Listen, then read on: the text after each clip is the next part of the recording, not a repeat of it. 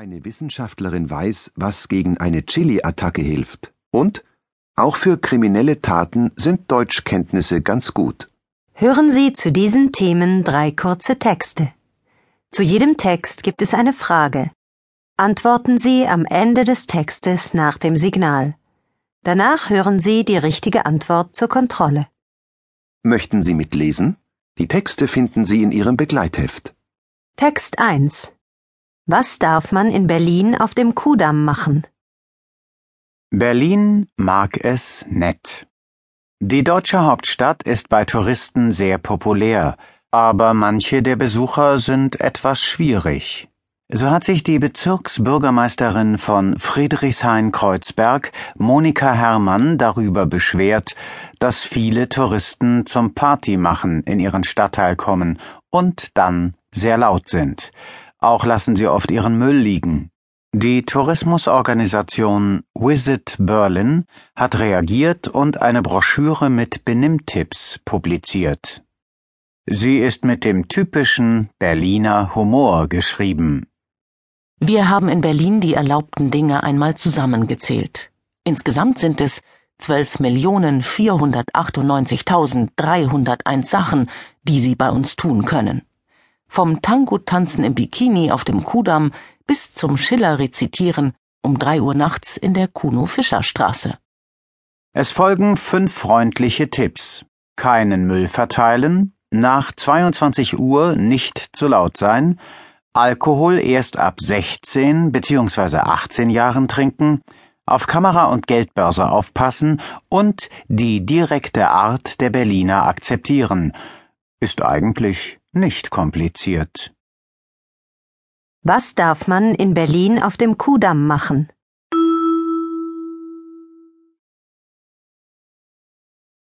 Man darf im Bikini Tango tanzen.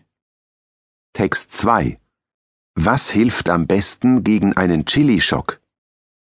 Hilfe, Chilischock. Wenn man einen Löffel scharfer Chilisauce gegessen hat, tut der ganze Mund weh. Was tun? Ernährungswissenschaftlerin Desiree Schneider von der Hochschule Fulda in Hessen hat nach einer Antwort gesucht. Das Resultat nach vielen Chili-Attacken? Toastbrot mit Mascarpone neutralisiert die Schärfe am besten. Was man auf keinen Fall tun sollte, Wasser trinken. Das hilft nämlich nicht. Es verteilt die Schärfe nur. Was hilft am besten gegen einen Chilischock?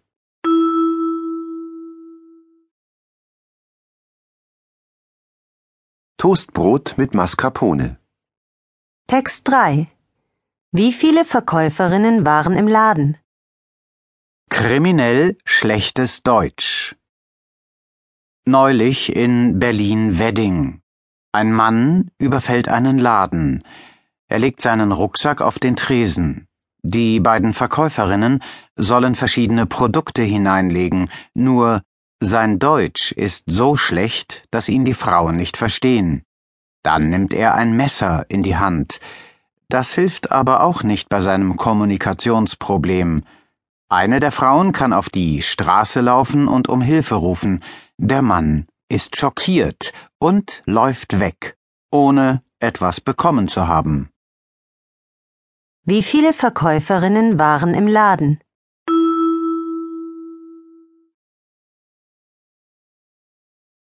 Zwei Verkäuferinnen.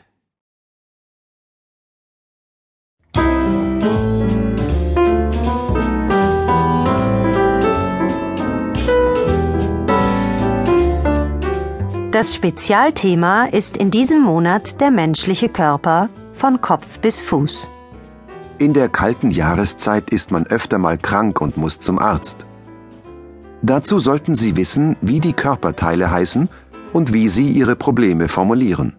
Viele Verben, mit denen man seine Beschwerden formuliert, sind reflexiv. Deshalb wiederholen wir die Reflexivpronomen und einige reflexive Verben, mit denen man Beschwerden benennen kann.